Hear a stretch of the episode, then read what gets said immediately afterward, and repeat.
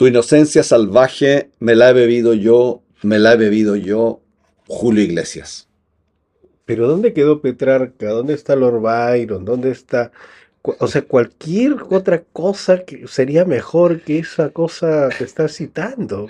Bueno, yo tampoco soy muy fanático de, Julio Iglesias, pero... Yo lo odio. Lo que pasa es que nuestra invitada, Mane Saldívar, citó a Enrique Iglesias, el hijo de Julio Iglesias, en, uno de sus poemas. encima tiene como la patudez de tener hijos. Ah, no. Bueno, hemos invitado a Mané Saldívar, María Inés Saldívar, para que nos hable de su poética. Ella es profesora, ella es poeta y además recibimos el poema de Tomás Basual. Atentos al programa salvaje de hoy.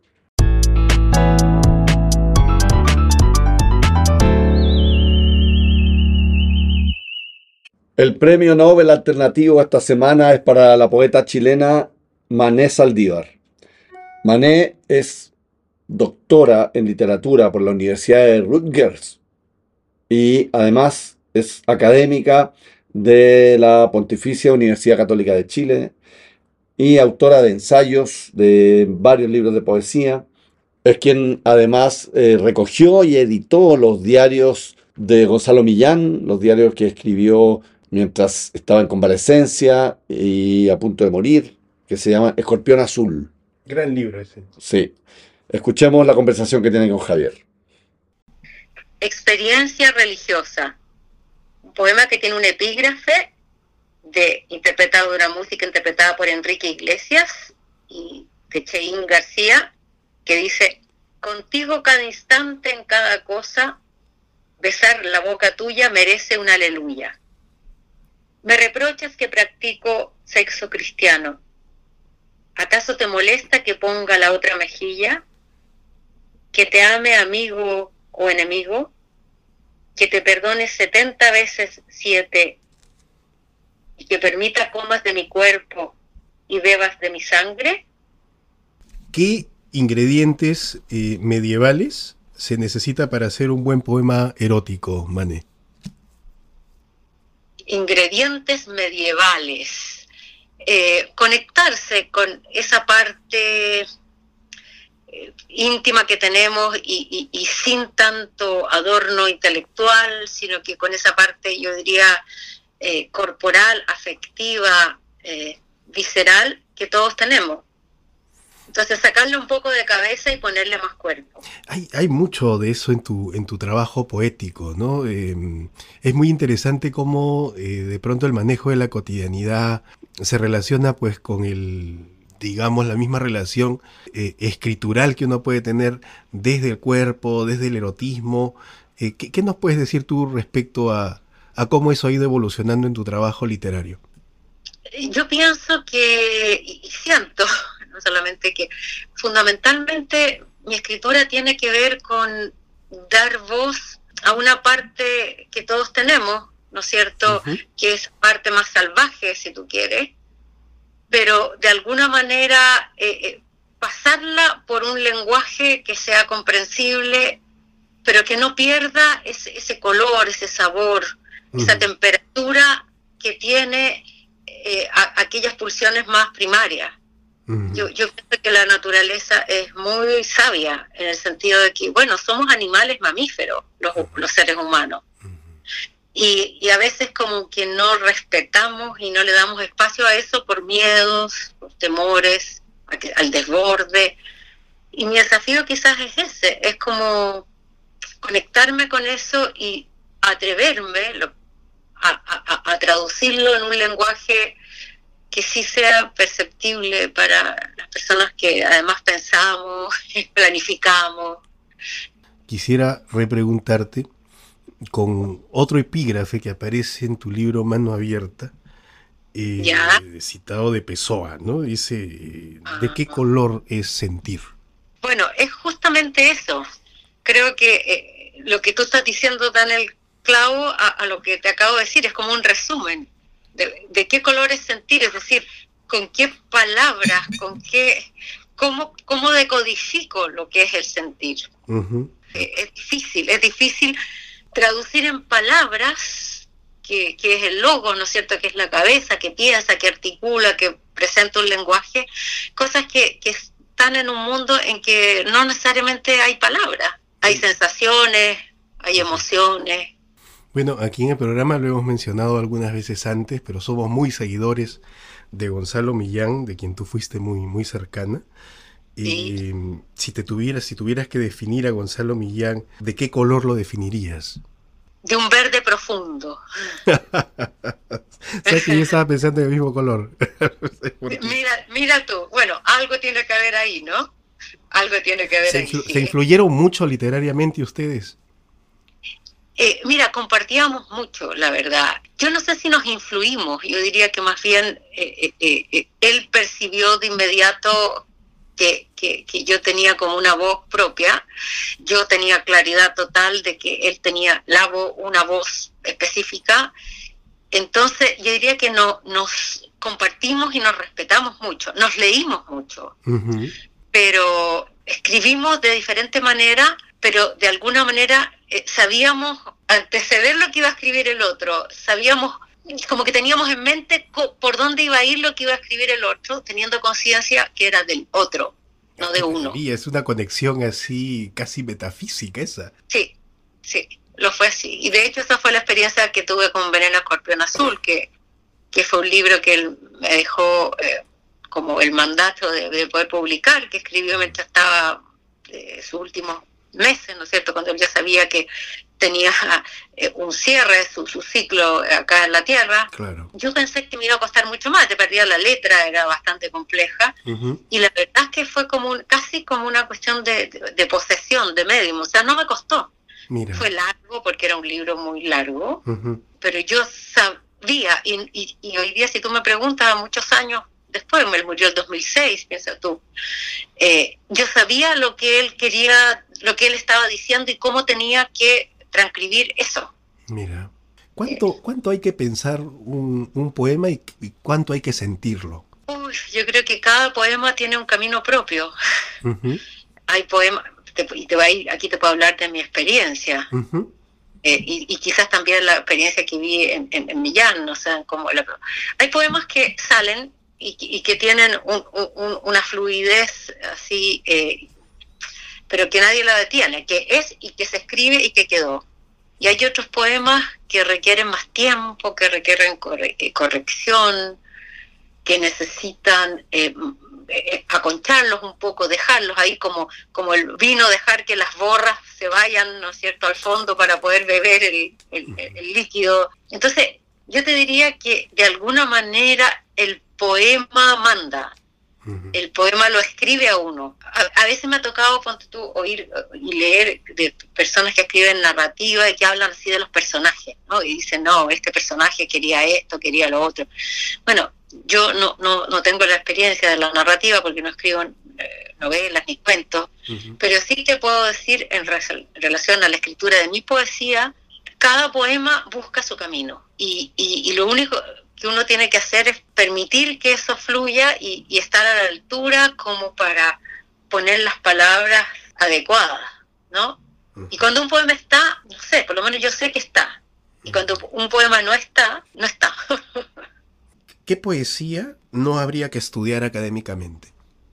Es que depende de lo que uno entienda estudiar académicamente. Yo creo que ninguna poesía hay que estudiarla académicamente. Uh -huh. Hay que poner la academia al servicio de la poesía. Ay, que es otra. O sea, yo creo que la poesía manda, la literatura manda. Uh -huh. La academia son, es un andamiaje, son herramientas. Uh -huh. Y así se lo digo siempre a mis estudiantes, que no pueden, uno no puede eh, poner la poesía al servicio del andamiaje académico, teórico, uh -huh. sino que el andamiaje académico o teórico tiene que estar al servicio de la poesía. Y un buen texto supera, crece cualquier eh, eh, idiolecto teórico que uno puede aplicarle, porque de alguna manera los, los tiene incluidos en sí mismo. ¿No es cierto? Estoy pensando en este momento en el Quijote, pero puedo estar pensando en un buen poema. Un, una buena literatura pone a la academia y a la teoría en su lugar.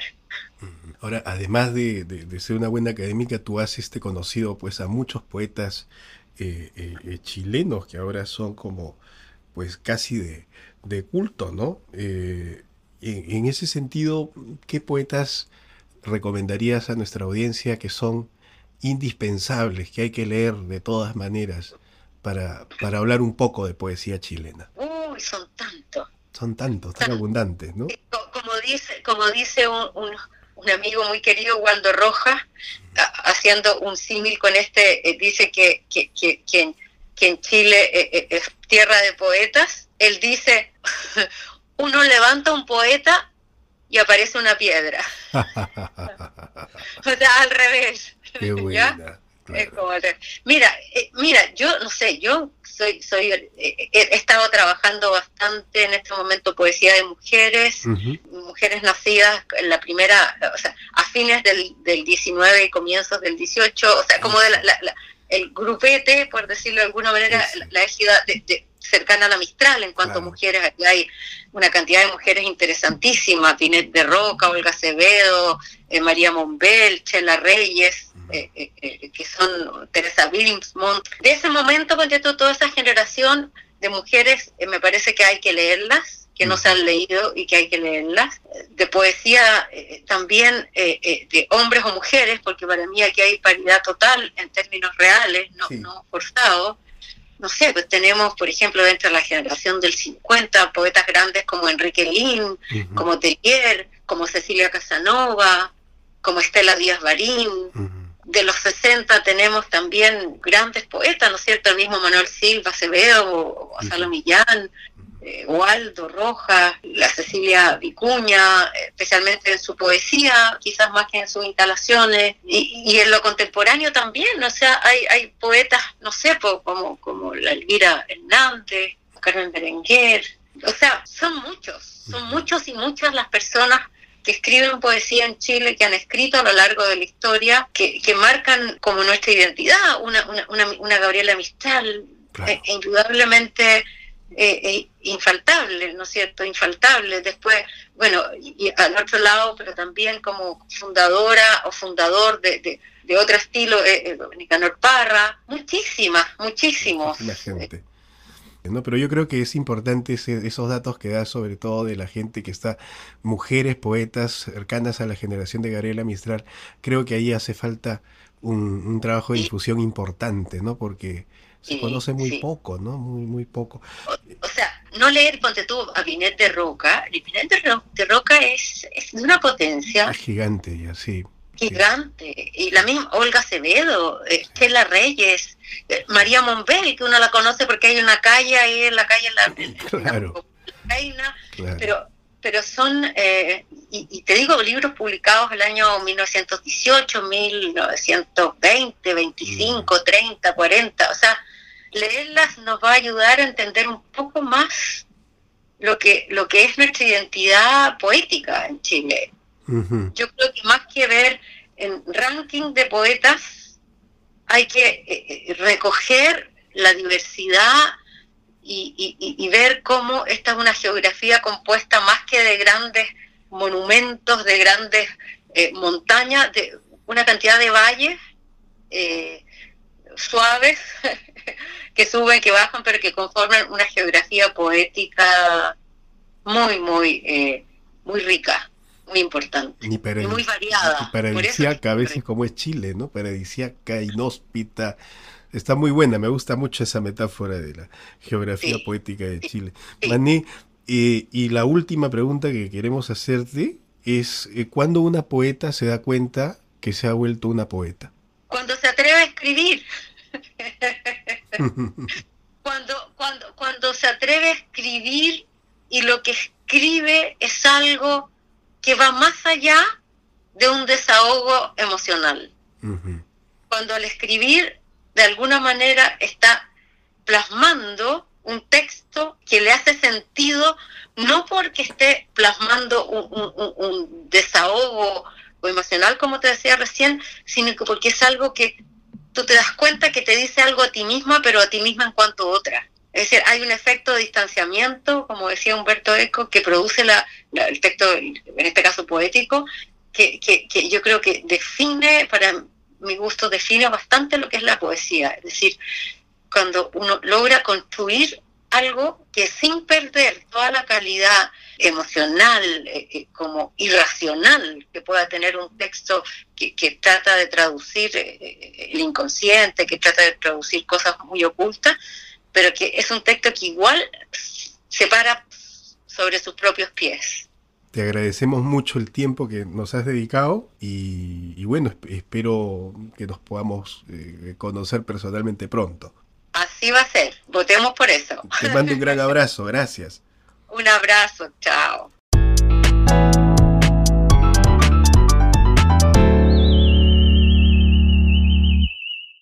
Abrimos nuestra sección Poesía sin vergüenza y hemos recibido un poema de Tomás Basualto. Tomás Basualto es de Limache, tiene 31 años, según lo que nos indica en su mail. Dice que trabaja como contador, quizás contador de palabras. Además le gusta caminar cuando no hace calor, le gustan los pájaros e ir al cine. ¿Sabes que no le creo nada al Tomás? ¿Qué es lo que no le creo? O sea, creo que es un poeta encubierto, uno más, que nos manda cosas. que no se atreve a poner su nombre. exactamente. Quizás es Tomás Harry, una cosa así. No, no creo, no, no, no. ¿Qué, crees tú? No. Puede ser Waldo eh, Rojas. Rojas. No, no, no. O quizá Rosabetti Muñoz. No, no, no. Pero te apuesto que es eso. Está usando un nombre falso. Bueno, lee lo que sea de Pablo Neruda. De niño solía beber del plumaje de los pájaros. Ahora, de tanto mirarlos, los he vuelto obscenos. Y ya no queda de sus alas ni el rocío ni la brisa solo este sabor tuerto, eyaculado por mi boca. Chuna. Yo encuentro que lo que acabas de decir es un poco ofensivo. ¿Y qué pasa si Tomás Basualto realmente existe? Bueno, que se, que sea apersone. Pero ¿cómo se apersona? ¿Por qué no le vamos a creer a los datos que nos manda a poetasruculistas.gmail.com? Porque, bueno, sí son prejuicios. Sí, son prejuicios. Ya, prejuicios, da lo mismo. ¿Qué te parece el poema? Muy bueno, me parece, me parece excelente, me parece un gran poema, ¿no? Me parece un ¿Te parece un gran poema para ser Tomás Basualto? ¿Ese es el problema? Sí. Que debería tener un nombre así como Elvira Hernández. No, como un nombre como el tuyo. ¿No serás tú el que está mandando a falta de poeta que nos manda, estás inventando? Tomás, perdónanos, no sabemos lo que hacemos. Sí, no. Ya, mira, Tomás escribe un poema que tiene que ver con el programa de hoy de Lobo Salvaje. De niño solía beber del plumaje de los pájaros. Me gusta eso. O sea, de, nicho, de niño tenía mucha más conexión con lo salvaje. Sí, porque de nicho ya estaría muerto. De niño. Ah, bueno. Es, es interesante, ¿no? Porque fue esa figura de los pájaros que además vuelan y luego es, esta idea de solo este sabor tuerto eyaculado por mi boca. Sí, pero, pero déjame hacer esta interpretación. De niño solía beber el plumaje de los pájaros, es decir, de niño tenía lo salvaje, lo instintivo adentro. Sí. Pero ahora, de tanto mirarlos, los he vuelto obscenos. Ahora que soy adulto, los miro desde lejos, miro ese salvajismo desde lejos, desde fuera, y por eso ese salvajismo me parece obsceno. Y ya no queda de sus alas ni el rocío ni la brisa, como que me he domesticado de tal manera, me he culturizado, es decir, restringido todos mis instintos, mis fuerzas oscuras y salvajes, que solo puede salir como una eyaculación por mi boca. Mm, y, si, fueras mal pensado, ¿qué pensarías? Ya no sé, no soy mal pensado. No, ya sé, pues. Ya, yo soy como, tengo un doctorado en eso, ¿no? Entonces, ¿y qué, diría? Eh, creo que es súper sexual su poema. ¿Pero por qué usa la palabra eyaculado nomás? Porque los pájaros no son los del aire. Ah, a ver, ahora Lee, pues, ¿viste cómo te mancho tu puro pensamiento? Es eso, es eso, ¿no? Es, me recuerda un gran poema de Martín Adán que se llama, pues, es La mano desasida. Sí. Y es un poema hecho, pues, todo es Machu Picchu. Machu Picchu, y, la, gran piedra. Claro, y es la masturbación. O sea, no sé, eh, puede ser. No, no, no, no, es que eso, es lo, bacán de un poema, del poema de Basualto, si es que existe, eh, porque puede ser lo que tú dices, Y cuando uno con mente sucia como yo. Bueno, pero no, este, pero no tiene, no es tan distinta nuestras dos interpretaciones. Lo que pasa es que yo creo que lo salvaje no solo es lo sexual, también lo sexual expresa lo salvaje, pero Ah, pero lo salvaje en el sentido de lo animal, lo instintivo. Sí, lo rudimentario, lo básico, ¿no? ya. Sí. Muchas gracias, Tomás. sí. Excelente poema. Deberíamos, Ojalá seas tú. deberíamos exigirle a la gente que manda que se apersone. Ahí sí. Ahí sí que no nos manda nadie. Ya, chao.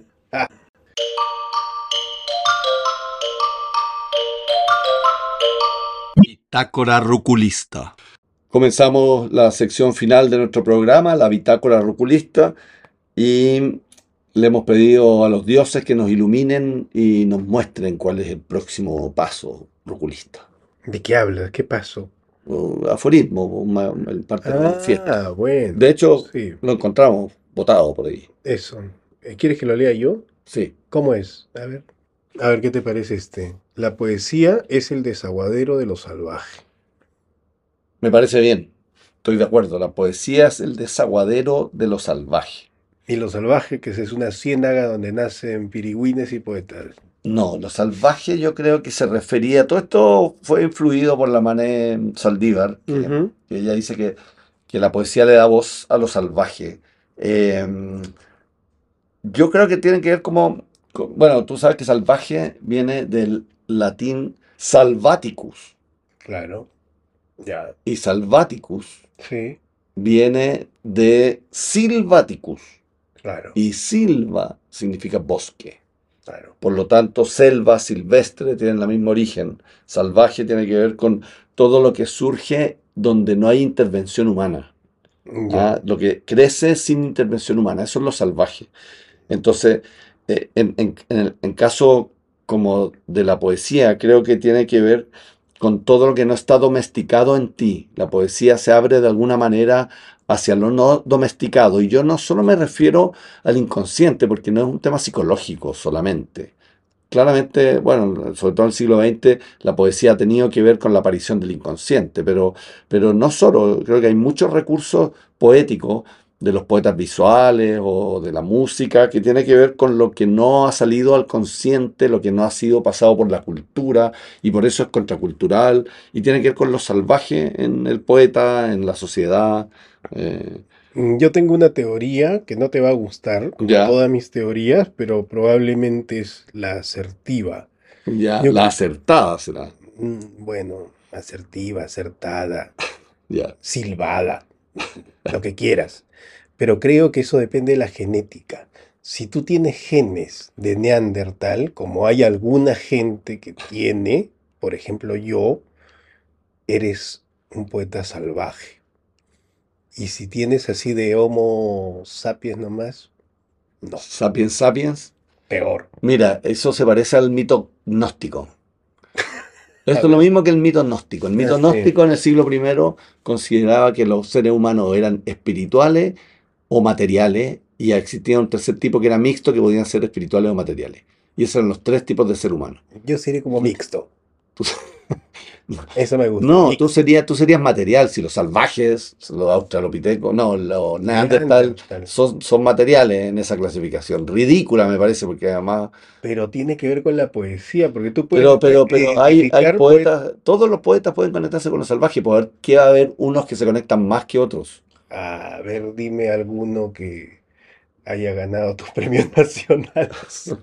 Que lo sea. No, bueno, tiene, tiene, tiene. No te entendí ya, bueno, no, no, es que ni yo me entiendo. Eh, porque esto uno está en un estado, un estado de, de semi, semi nomadismo y semi salvajismo. Ya, Em, creo que la poesía tiene que ver con mucho más que eso. ya, ¿qué es eso? Mucho más. Mucho más que lo salvaje, dices tú. Sí, porque No, de ahí nace está- el instinto, pero de ahí pues tienes que ser mucho más sutil, refinado y este avanzado pues en todos esos sentidos, ¿no? No, no sé, ¿qué piensas tú? Pienso que no entendí nada de lo que dijiste. ¿En serio? No entendí lo que dijiste, no, te- no sé a qué te refieres. Yo simplemente digo que en cierto sentido la poesía da canal, genera la posibilidad de conectarse con lo salvaje del ser humano. Y- Lo que yo estoy diciendo es que para mí la poesía Es es de- una condición y de una lo, condición. de lo salvaje. Es una condición de lo salvaje. Eso está interesante. Ya, Así era Millán, del que ha tanto hablado Mané. Sí, po. Millán era un salvaje profesional. Ya, ¿y por qué era un salvaje profesional? Pero en el buen sentido. No, sí, eh, sí, estamos hablando de salvaje como en el excelente Por la manera de pensar, por la manera de enfocar su propia muerte. ¿no? Ese diario que has mencionado bien Sí, es el diario cuando ya este tipo está desahuciado. exacto. Entonces está finalmente el veneno del alacrán azul fue un- una cosa que le regaló una amiga, la Pía Barros, si mal no recuerdo. eh, le, le pasó eso, ¿no? Pero aún así, digamos, no podía fumar marihuana porque le daba mucha tos, por ejemplo, Millán. Ya, Entonces se mandaba a hacer galletas. ya. O sea, ese instinto, a ese instinto me refiero. Es un Sí. instinto casi de supervivencia. Me gusta eso. Sí, yo creo que lo salvaje tiene que ver con, con si eso. quieres, sí. para ser menos radical, un instinto creativo. Eso puede ser lo salvaje para mí. Tiene que ver, pues, justamente con, con aquello que no tiene una intervención que poda, Mm. que, que busca un fin, Claro. sino que permite crecer sin control. ¿Ah? Entonces lo, lo poético tiene que ver con cierto descontrol o, o con cierta libertad respecto a los parámetros culturales. Claro, con nada que, te, nada que te cohiba, pues. Nada que te cohiba, exacto. Eso, Ya. así que sean Bueno, salvajes un poquito. Bueno, Por los fines escriban, de semana. escriban a poetasruculistas.gmail.com o en palabradepoeta.com. Agradecemos a Breaking Work, a Somos Polen y a Manes Saldívar Y a nuestro amigo este, Tomás, Basual. y que por favor se, apre- se apresen- apresente. ¿Eso existe, no? Muy A salvaje. persone. Eso, eso.